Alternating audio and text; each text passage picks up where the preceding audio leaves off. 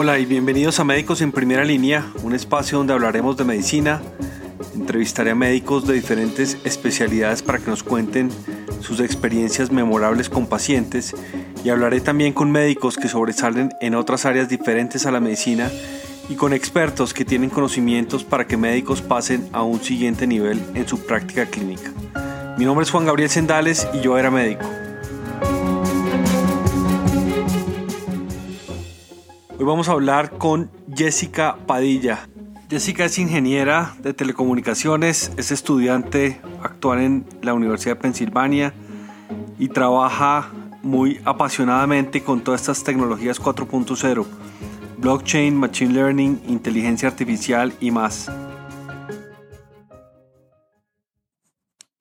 Bienvenida entonces a, Médicos en Primera Línea. Yo creo que el objetivo de esta conversación es hablar un poco de algo en lo que tú eres experta y es en todas esas tecnologías 4.0 eh, que yo digo que son como esa...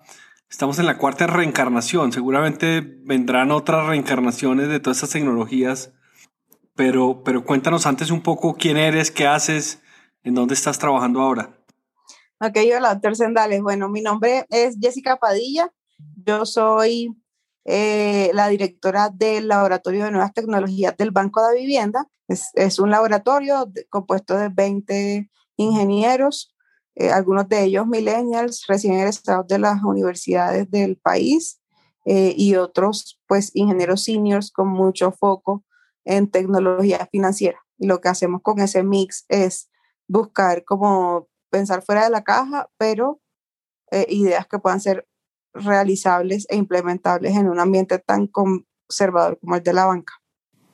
Oye, ¿qué hace un banco con, con esas tecnologías 4.0? ¿Cómo las utiliza? Y además un par de ejemplos. Bueno, básicamente lo que hacemos es adaptarlas, adaptar las necesidades del banco a, soluciones basadas en esas nuevas tecnologías. Un ejemplo es em, la inteligencia artificial. Como sabemos, la inteligencia artificial es un concepto que permite que una máquina eh, simule el comportamiento de un ser humano. Entonces, en la vivienda desde el 2000, no sé, hace unos tres años, 2018, tenemos em, agentes virtuales que simulan el comportamiento que debería tener un agente de servicio al cliente del banco. Y con eso lo que hacemos es eh, dar al cliente final respuesta a sus inquietudes en un periodo de 7 por 24 horas, algo que antes era impensado. El, el objetivo de invitarte acá, más que hablar de, de todas estas tecnologías, es, es, hablar de una bien particular y es el tema de criptomonedas. Yo creo que eh, sé eh, que ustedes están trabajando en el tema, lo están investigando, lo están desarrollando.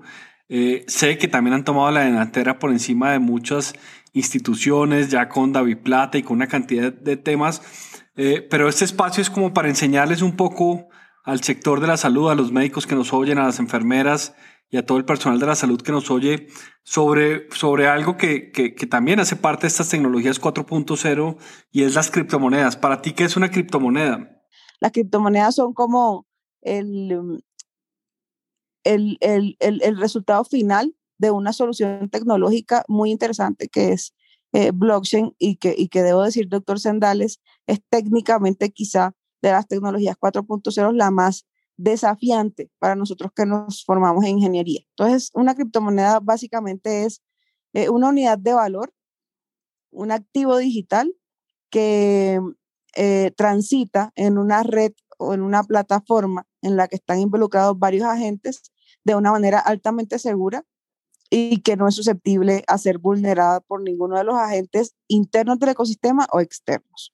Y en ese sentido, en el 2009 eh, se lanzó la primera como propuesta técnica de criptos con un white paper de lo que hoy conocemos como el Bitcoin, que está superando hoy en día los 50 mil dólares y básicamente era una combinación entre un concepto tecnológico con un altísimo foco en criptografía, pero también eh, con un trabajo hecho con filigrana eh, para garantizar que nadie pudiera vulnerar eh, las operaciones que se hicieran sobre este tipo de soluciones, pero también con una propuesta económica muy interesante. Tenía como objetivo desafiar el papel de los bancos centrales a nivel mundial.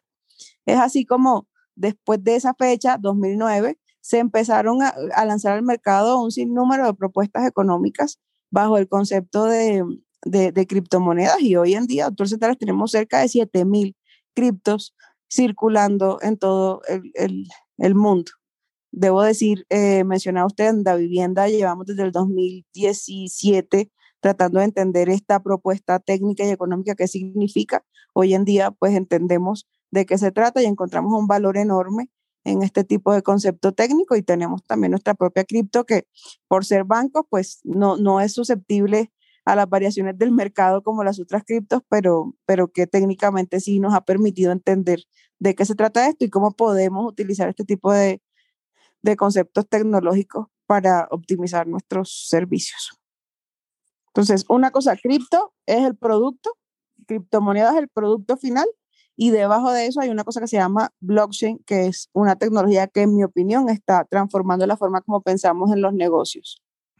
Sí, estaba, estaba leyendo antes de esta entrevista unos conceptos, digamos, generales y, hablaban que el dinero convencional es muy difícil de, de, entender, obviamente, mucho más todo este tema de criptomonedas, pero al final es que la gente le da un valor por consenso a, un archivo, que es un archivo digital, que como tú dices, corre a través de una plataforma que es blockchain, eh, y, y, es, pero, pero sigue, siendo, sigue siendo un concepto, digamos, difícil pero lo, le hacía una analogía y es, así como Internet eh, eh, hizo lo que hizo con la información, probablemente las criptomonedas van a ser en unos 50 años o en menos eh, lo, lo, que va a pasar y seguramente es lo que se va a transar y no, y no, y no el dinero. Es un concepto bien, bien futurista, pero a eso vamos a llegar. ¿Quién, quién, quién, quién es el dueño de Bitcoins o cómo?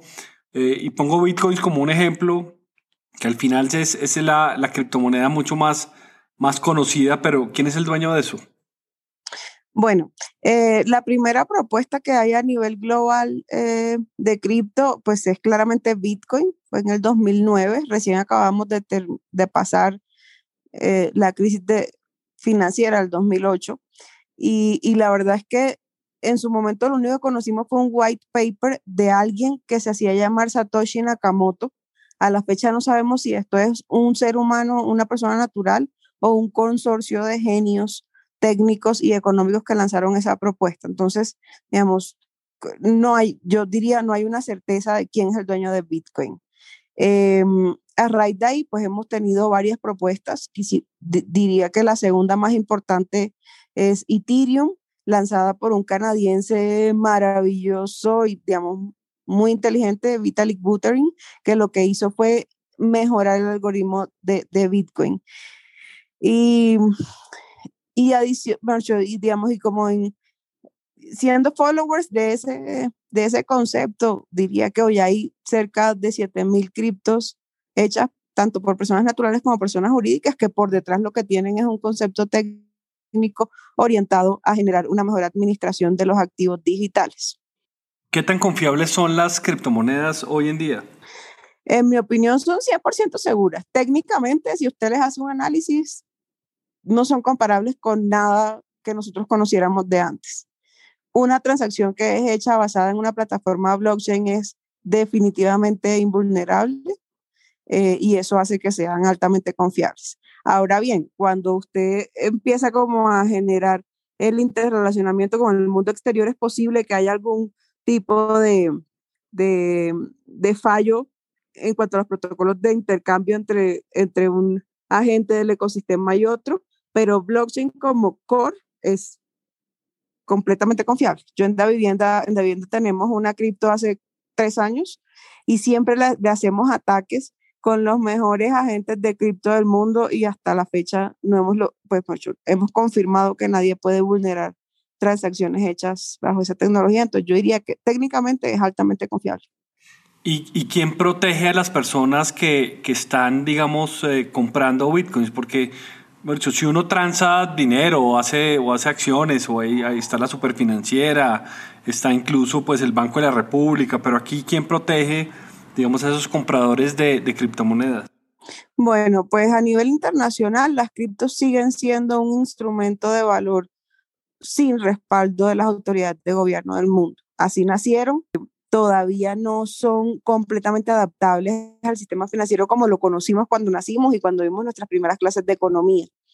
Eh, yo diría que quien respalda hoy en día soluciones como el Bitcoin es una comunidad que cree firmemente en el poder de este tipo de soluciones y que se encarga día a día de reafirmar la, la, robustez del poder de la comunidad, valga la redundancia.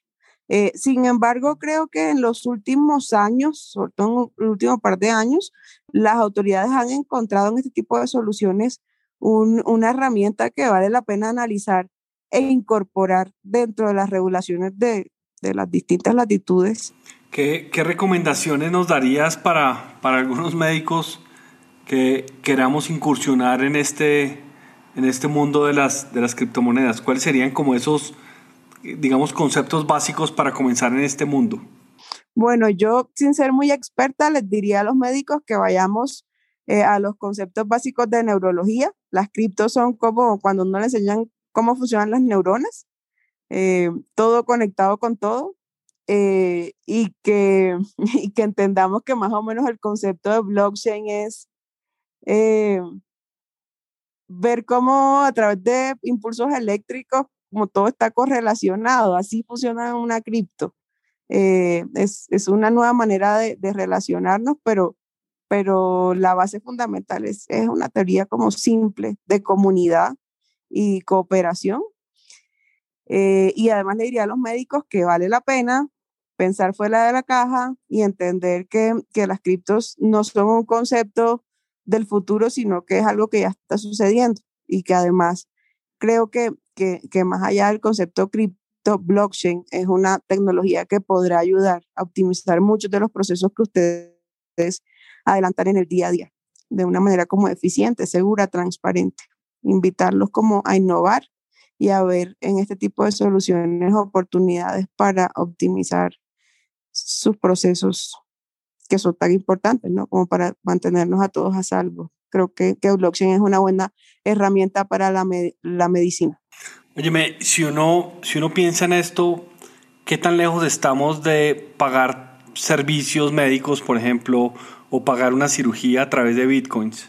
Creo que estamos cerca eh, conceptualmente y, y, funcionalmente, pues dependemos de los gobiernos, pero, pero a mí no me parece descabellado pensar que uno pueda hacer una correlación entre las cirugías o los procedimientos médicos y los fondos que tenga almacenados en alguna billetera eh, cripto de la preferencia de cada uno de los pacientes. Yo creo que que eso pues va a ser, va a ser una realidad sooner than later. La conversión, por ejemplo, de moneda local a criptomonedas o de criptomonedas a moneda local, ¿eso, eso tiene alguna, digamos, transacción fácil de entender o no? No hay como una, como una página oficial donde usted pueda hacer esa conversión. Por ahora, eh, en paralelo al concepto de, de criptos,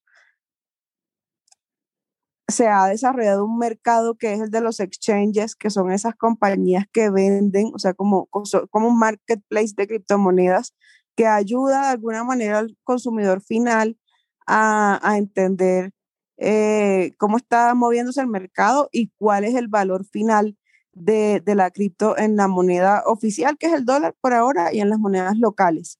Entonces, pero son, como le mencionó el doctor Sendales, eh, como, como negocios alternativos consecuencia de las cripto, pero, pero como que haya una autoridad que responda por, por el comportamiento de la cripto, no por ahora, creería que en algún momento eso va a institucionalizarse en favor del, del consumidor final.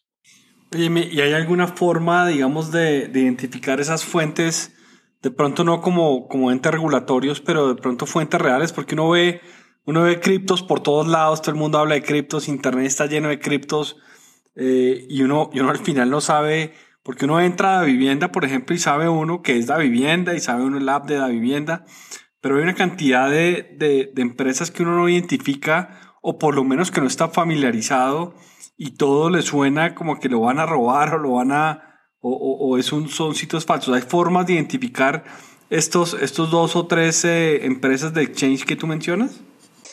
pues digamos oficialmente no, pero pues claramente Binance, que es el aliado de la vivienda con el que vamos a, lanzar em, nuestro piloto en las próximas semanas, es reconocido a nivel internacional, es el exchange más importante del mundo y pues tiene una filosofía muy interesante, doctor Sandales, que está fundamentada en escuchar siempre a su cliente final y a partir de las quejas que tenga ese cliente final, generar mejoras para evitar eh, pérdidas tanto de criptos como de confianza entre los consumidores y los, digamos, los creyentes del mundo cripto. Y así como ellos, pues debería mencionar, de pronto se me queden algunos por fuera, pero Coinbase, que es el principal exchange de Estados Unidos, ya también lleva varios años generando una cultura de confianza en el cliente final que hace que no, que no sea necesaria una instancia de gobierno o, o una instancia como comercial eh, que respalde su actividad, sino que respaldan como la fortaleza y la certeza de su operación eh, económica en, en, la confianza del cliente final y en escuchar en todo momento qué es lo que está pasando con, con sus usuarios. Entonces, creo que en algún momento vamos a llegar a una estabilidad en cuanto a los estándares de servicio al cliente de este tipo de soluciones, pero por ahora se está moviendo mucho como con el concepto que ya conocíamos de redes sociales y es como de confianza y colaboración entre los distintos agentes participantes. No sé si eso es, claro, pero creo que es por ahí que va. Bueno, no, de todas maneras esto creo que es un espacio para, para hablar de específicamente de estas, de estas criptomonedas y, y obviamente felicitarte por el trabajo que hacen, lo conozco de, de primera mano y creo que están moviendo el sector, están moviendo el espacio y la entrada a salud. Claramente hay muy buenas oportunidades. ¿Tienes algún mensaje final para, para todos los médicos que nos oyen en cuanto a tecnologías 4.0, en cuanto a, a, innovación? Quiero aprovechar pues para darle las gracias a usted por ser eh, líder en el sector salud eh, e inspirarnos siempre a, a, a utilizar este tipo de tecnologías en favor de la sociedad.